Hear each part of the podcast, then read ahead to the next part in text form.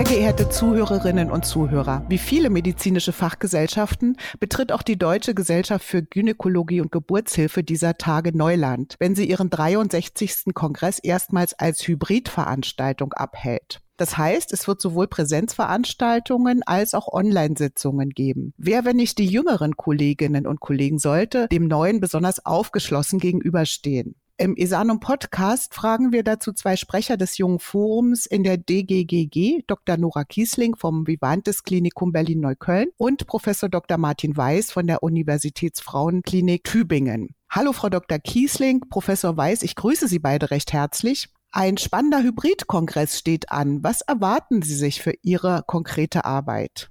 Hallo, Frau Sandberg. Wir freuen uns natürlich auf viel Austausch und der findet natürlich dieses Jahr ganz besonders digital statt. Ja, also was Sie gerade schon meinten mit dem Hybridkongress, es ist dieses Jahr möglich, auch von zu Hause ein Teil dessen zu sein und das ähm, ist natürlich eine Riesenchance.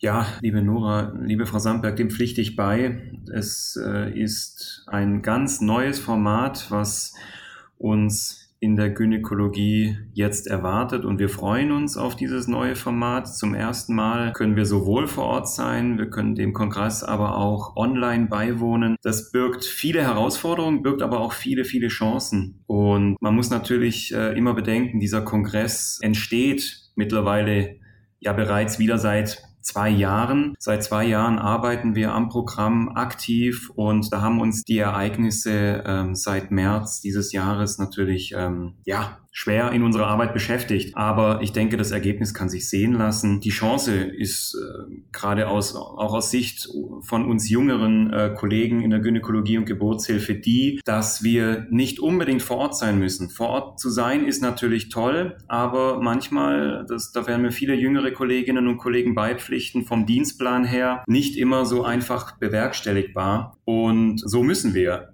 nun nicht beim DGGG unbedingt vor Ort sein, sondern wir haben ein Trostpflaster. Ja, wir können uns diese Sessions auch nochmal zu Hause alle anhören. Wir können live zu Hause dem Kongress beiwohnen. Wir müssen uns auch vor Ort nicht mehr entscheiden, höre ich mir jetzt diese Session an oder jene Session. Es ist ja bei so einem reichhaltigen Programm oft so, dass sich interessante, spannende Sessions überschneiden. Und äh, hier haben wir jetzt natürlich die Chance, alle Sessions zu Hause gemütlich nochmal nachzuhören und so natürlich auch den, den größtmöglichen Output an Wissen aus den interessanten Beiträgen der erfahrenen, aber auch der jüngeren Kolleginnen und Kollegen herauszuholen.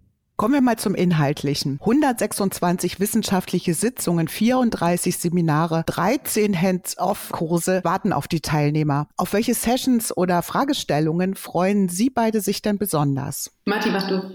Wenn wir uns die, äh, das reichhaltige Programm anschauen, dann ähm, ist es wie gewohnt beim DGGG-Kongress eine tolle Mischung aus erfahrenen Kolleginnen und Kollegen, die natürlich aus den verschiedensten Fachbereichen der Gynäkologie und Geburtshilfe berichten. Wir haben gerade auch von und für die jüngeren Kollegen beispielsweise bereits äh, ja, beginnt es bei den Poster-Sessions. Hier haben besonders die jungen Kolleginnen und Kollegen die Möglichkeit, sich aktiv von äh, überall in Deutschland oder auch äh, international in den Kongress einzubringen mit spannenden Forschungsthemen. Auch wir vom Jungen Forum haben ein wirklich tolles Programm zusammengestellt für insbesondere äh, jüngere Kolleginnen und Kollegen, wir beschäftigen uns dieses Jahr sehr mit Digitalisierung, beispielsweise mit Medizin-Apps. Ähm, steckt hinter solchen Medizin-Apps zukünftig die Diagnose für jedermann? Die Herausforderungen und die Chancen, die solche technischen Errungenschaften mit sich bringen, werden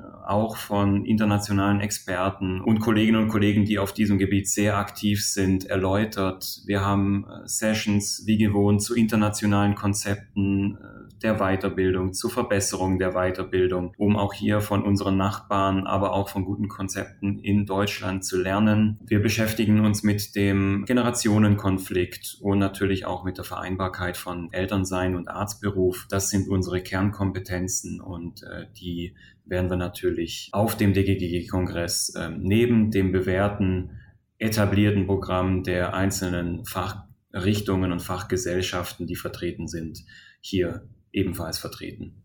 Frau Dr. Kiesling, auf was aus dem Thema Geburtshilfe sind Sie denn besonders gespannt? Ich freue mich tatsächlich, das hatten Sie vorhin schon gesagt. Ähm, es gibt immer beim DGGG-Kongress auch Hands-on-Kurse. Da kann man als junger Kollege oder als jüngere Kollegin dann am Modell üben und hat ähm, tolle sozusagen Mentoren, die einem dann beispielsweise Beckenendlage oder auch Schulterdystokie, also sozusagen die Notfälle der Geburtsmedizin näher bringen. Das macht besonders viel Spaß, ist vor allem auch besonders wichtig, weil wir Notfallsituationen am besten am Modell üben. Und darauf freue ich mich ganz besonders. Ich freue mich, wie Martin gerade schon gesagt hat, tatsächlich auf die Beiträge für jüngere Ärzte. Und da hat er gerade schon Familienvereinbarkeit angesprochen. Das wird ein immer größer werdendes Thema, natürlich auch bei uns in unserem Bereich. Das ist jetzt nicht genau Geburtshilfe spezifisch, aber das äh, wird natürlich dort auch immer wichtiger. Ein neues Thema oder ein neu gefasstes Thema ist ja auch das Stichwort Operieren in der Schwangerschaft. Was erwartet uns da Neues? Also Operieren in der Schwangerschaft wird ähm, natürlich auch ein immer weiter und wichtiger Punkt werden, denn wenn wir auf die Studierenden in Deutschland gucken, dann sehen wir, das sind zwei Drittel weibliche Studierende.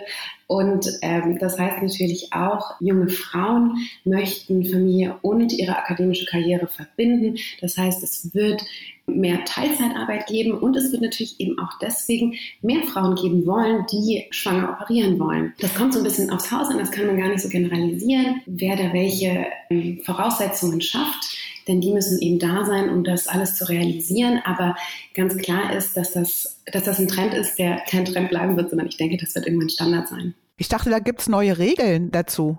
Ja, wir, wir freuen uns natürlich auch mit der Initiative der Orthopädinnen und, und Orthopäden und vor allem auch des jungen Forums Orthopädie die ja hier den Vorstoß geleistet haben für eine Novellierung des Mutterschutzgesetzes und diese auch erfolgreich durchgesetzt haben. Es gab eben eine Novellierung des Mutterschutzgesetzes, was wir vom Jungen Forum für Gynäkologie und Geburtshilfe natürlich ebenfalls extrem begrüßen und da auch einen Glückwunsch aussprechen möchten. Insbesondere für die Gynäkologie und Geburtshilfe betrifft uns dies ganz besonders. Wir haben mittlerweile äh, unter den neu anfangenden Weiterbildungsassistentinnen einen Anteil von 90 Prozent an Frauen. Das ist eine Herausforderung für ein Fach. Das ist aber eine begrüßenswerte, äh, trotzdem eine, eine, tolle Entwicklung natürlich, dass wir für Frauen so ein attraktives Fach sind. Aber es birgt eben auch Herausforderungen, aber auch Chancen. Denn wenn wir es in der Gynäkologie und Geburtshilfe verstehen, mit diesen neuen Gegebenheiten richtig umzugehen und die nötigen Rahmenbedingungen, wie beispielsweise durch so ein Mutterschutzgesetz, neue Rahmenbedingungen zu schaffen,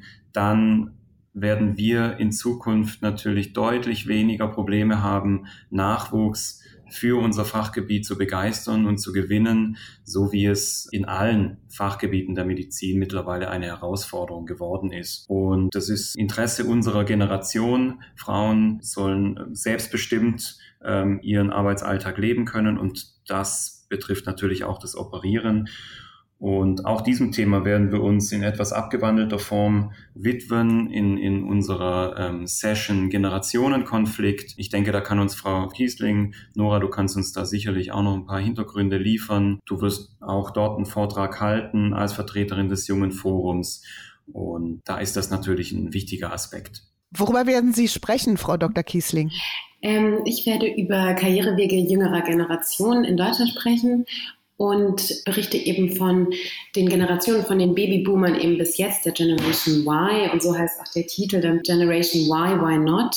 Ich werde einen Überblick geben, was so die verschiedenen Interesse der verschiedenen Generationen sind und warum es eben in Deutschland zu einem sogenannten Generationenkonflikt, ich finde das Wort so ein bisschen schwierig, weil ich glaube, es müsste nicht unbedingt einen Konflikt geben, aber warum es dazu kommt und es liegt natürlich daran, dass Teilzeitarbeit in Deutschland generell boomt Inzwischen sind in ganz Deutschland circa 38 äh, Prozent äh, in Teilzeitarbeit und das ist natürlich auch immer beliebter bei Ärztinnen und Ärzten. Dadurch muss man aber natürlich auch ganz klar sagen, ist zwar, ist zwar sozusagen, sind nicht alle Stellen voll besetzt, also um 100 Vollzeitstellen gerade zu besetzen. Das war im Jahr 2015, da wurden ungefähr noch so 108 Ärztinnen und Ärzte äh, benötigt und zwei Jahre später, also 2017, waren es dann bereits schon 115 und das ist sozusagen mehr Bedarf, den wir gerade noch nicht decken können, ja. Und das heißt also, die Zahl der Köpfe steigt durchaus leicht an, aber die Zahl der zur Verfügung stehenden Arztstunden dann eben nicht. Und in meinem Vortrag widme ich mich dann unter anderem auch einem Projekt in Hessen, ähm, wo Medizinstudierende befragt werden, einmal am Anfang ihres Studiums und dann am Ende, was so die Präferenzen sind, aber auch was so die Wünsche für den späteren Arbeitsplatz sind, die Kriterien für den späteren Arbeitsplatz und interessanterweise ist es da so, dass ganz wichtig die Einhaltung der Arbeitszeiten sind, aber auch eine hohe Lebensqualität. Das spricht natürlich auch für unsere Generation. Und dass tatsächlich immer weniger wichtig wird, ähm, die gute Karrieremöglichkeit, aber auch der sichere Arbeitsplatz und vor allem auch der Verdienst. Denn, also, da muss man natürlich auch fairerweise sagen, wir haben gerade eine sehr gute Arbeitsmarktsituation für Ärztinnen und Ärzte, aber das ist uns nicht mehr so wichtig. Wir möchten gerne als Generation Y Arbeit und Familie verbinden können. Und das fordern wir jetzt gerade ein. Und ich denke, da bedarf es viel Diskussion und vor allem einem Austausch, der trotz alledem noch wertschätzend ist. Und wir brauchen Kooperation und wir brauchen Vertrauen. Und ich denke, ähm, mit einem ordentlichen Dialog zwischen den Generationen ist das alles absolut machbar. Denn uns verbindet natürlich auch äh, der Wunsch nach einer wertorientierten Medizin, nach Vertrauen, nach Respekt. Und ähm, ich denke, wir wollen alle gute Mediziner sein und Medizinerinnen. Und ähm, das schaffen wir, glaube ich, gemeinsam am besten. Das klingt so, als ob Ihre Generation, wenn sie dann zahlenmäßig entsprechend relevant ist, tatsächlich bestimmte Gepflogenheiten in der Medizin ändern wird. Sehen Sie das auch so, Herr Professor Weiß? Ja, absolut. Also unsere Generation hat es mit ganz neuen Herausforderungen zu tun, als es noch die Generationen vor, vor 20 Jahren hatten. Wir beobachten durchaus eine ähm, Standardisierung der Medizin, eine, eine Rationalisierung der Medizin. Wir beobachten ein extrem hohes Arbeitspensum pro Assistenzärztin und Assistenzarzt. Da spielen mehrere Faktoren eine Rolle. Da spielen äh, Bürokratie eine Rolle, die dringend abgebaut werden muss. Da spielt Digitalisierung eine Rolle, die dringend ausgebaut werden muss, um eben den Arbeitsalltag von, von jungen Kolleginnen und Kollegen hier etwas zu entlasten denn man darf nicht vergessen, wir sind Dienstleister für, für unsere Kliniken, aber wir haben natürlich auch den Anspruch, uns weiterzubilden. Und ähm, wir brauchen gesicherte Zeiten für Weiterbildung. Wir brauchen Simulationstrainings. Wir brauchen Fortbildungen. Ähm, viele Kliniken sind hier sehr aktiv, aber ähm, insgesamt beobachten wir, dass wir in Deutschland hier noch großen Nachholbedarf haben, insbesondere auch im internationalen Vergleich. Da kann ich schon mal äh, vorausblickend auf eine Studie hinweisen, die wir im nächsten Jahr publizieren werden. Eine internationale Umfrage, die wir durchgeführt haben in Österreich, in der Schweiz und in Deutschland, in der wir solche ja, ich, ich würde jetzt nicht sagen Missstände, aber ich, ich sage Herausforderungen durchaus enttarnen und diese auch im Jungen Forum auf unsere Agenda für die nächsten zwei Jahre geschrieben haben. Das ist interessant. Äh, ich wollte Sie nämlich als nächstes fragen, ob Sie den Eindruck haben, dass die jungen Ärztinnen und Ärzte mit ihren Problemen, Sorgen und auch ihren Ansprüchen genügend gehört werden von den, von der Gesamtkollegenschaft. Was meinen Sie dazu, Frau Dr. Kiesling? Ich glaube, das kommt total darauf an, wo man tatsächlich arbeitet und wie man arbeitet. Aber ja, ich glaube tatsächlich, dadurch, dass wir inzwischen die Möglichkeit haben, uns so viel, viel besser zu vernetzen, sind wir auch in einem ganz anderen Austausch. Und ich glaube, deswegen wird überhaupt auch erst deutlich, wie viele Ärztinnen und Ärzte in Deutschland unzufrieden sind. Also es gibt ja jährlich zum Beispiel die Umfragen des Marburger Bundes und dabei wurden 2017 kam da raus, das fand ich total spannend, dass über 65 Prozent der Ärztinnen und Ärzte in Deutschland im stationären Bereich eine mangelnde Kommunikation mit ihrem Chef oder ihrer Chefin äh, bemängeln. Und wenn man auf einmal dann solche Sachen richtig messen kann, wenn man große Umfragen machen kann, Martin hat es ja gerade schon gesagt, mit der Studie nächstes Jahr, ich glaube, da werden ganz viele Sachen und ganz viele Herausforderungen eben erst sichtbar. Und dadurch können auch ganz viele, denen normalerweise oder denen früher eben gar nicht unbedingt zugehört wurden, sich jetzt Gehör verschaffen. Sie hatten ja eben schon das Stichwort Nachwuchs angesprochen. Nachwuchsgewinnung ist, glaube ich, für alle Fachgesellschaften in der Medizin ein ganz wichtiges Thema. Was tragen Sie, die jungen Ärzte, hier bei? Sind Sie quasi lebende Werbeträger für Ihre Fachrichtung? Ja, die Nachwuchsgewinnung war auch im Jungen Forum der DGGG das Hauptthema, das bestimmende Thema in den letzten zwei Jahren. Denn wir sehen auch in der Gynäkologie, dass uns insgesamt der Nachwuchs leider wegbricht, wie in allen anderen Fachbereichen der Medizin natürlich auch. Umso mehr entsteht Wettkampf und umso mehr muss sich hier die Gynäkologie und Geburtshilfe hervortun. Mit den Chancen, die ich eingangs schon erwähnt habe, aufgrund unserer Struktur äh, des Fachgebiets, aber eben auch mit großen Anstrengungen Anstrengungen ähm, in die Zukunft gerichtet. Und wir sind stolz, dass wir zum DGGG-Kongress pünktlich unsere DGGG-Nachwuchsgewinnungskampagne ins Leben rufen konnten. Das ist ein großes Paket aus, ja, aus, aus Werbung für unser Fach. Äh, da, es spinnt sich alles um eine wirklich toll gestaltete, moderne, witzige und äh, extrem informative Internetseite, ähm, auf der sich Medizinstudentinnen und Medizinstudenten über unser Fachgebiet informieren können. Und um diese tolle Informationsquelle herum haben wir eine Kampagne entwickelt mit einem provokativen Logo, das Interesse wecken soll, das aber auch ja, witzig verstanden werden soll und eben die jungen Kolleginnen und Kollegen auf unsere zentrale Informationspage locken soll. Wir sind stolz, dass wir diese Nachwuchsgewinnungskampagne ins Leben rufen konnten und die ersten Früchte, die die Kampagne bereits trägt, darf auch ich am EGGG-Kongress in einer eigens dafür eingerichteten Session berichten. Die ersten Stimmungen der Studierenden und Rückmeldungen sind wirklich äh, hervorragend und wir hoffen, dass das ein erster Schritt ist, um Nachwuchs für unser Fachgebiet äh, zu begeistern, zu gewinnen aber wir sind uns natürlich auch bewusst, dass das nur der erste Schritt sein kann und dass das jetzt ähm, stetige Anstrengungen erfordert, die uns auch in den kommenden zwei Jahren unserer Legislatur ähm, beschäftigen werden. Können Sie in einem Satz sagen, bitte zum Abschluss, warum jemand Gynäkologin, Gynäkologe werden soll, Frau Dr. Kiesling?